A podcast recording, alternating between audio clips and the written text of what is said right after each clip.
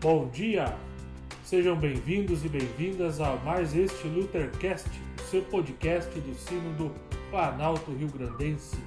Aqui temos bons conteúdos para a sua vida, para a sua fé, para a sua espiritualidade e para que o seu dia fique ainda melhor.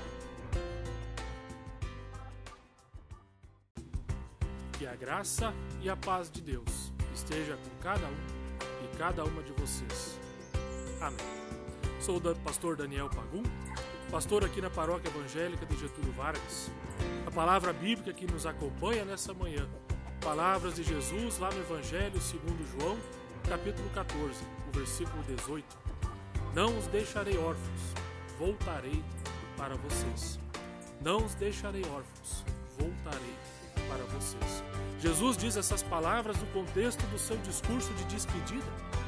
Ele estava se despedindo dos seus discípulos preparando os seus discípulos para aquilo que viria após a sua morte e ressurreição.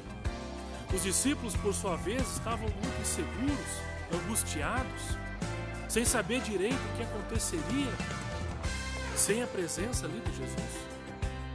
E Jesus diz essas palavras para animá-los.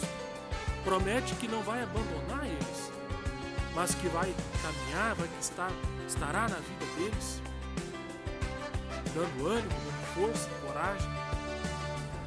Também nós, meus amigos e minhas amigas, passamos por tempos de incertezas. Muita gente está enfrentando a depressão, a ansiedade, enfermidades das mais variadas formas. Também muita gente passa por várias situações de sofrimento. Muita gente chora hoje a dor do luto, da saudade. Estamos nesse tempo de pandemia Muitas vidas foram ceifadas nesse tempo. Muitas famílias separadas.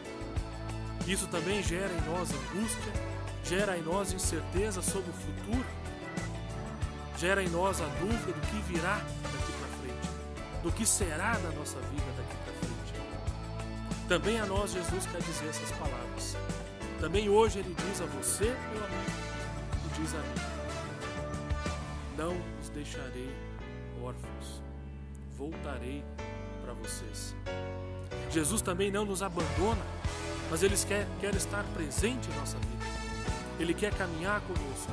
Ele quer fazer parte da nossa história.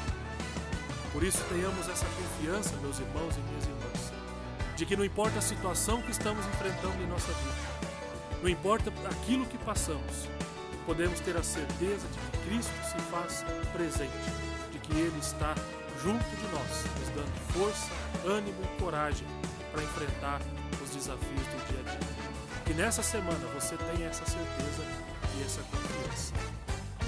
Amém.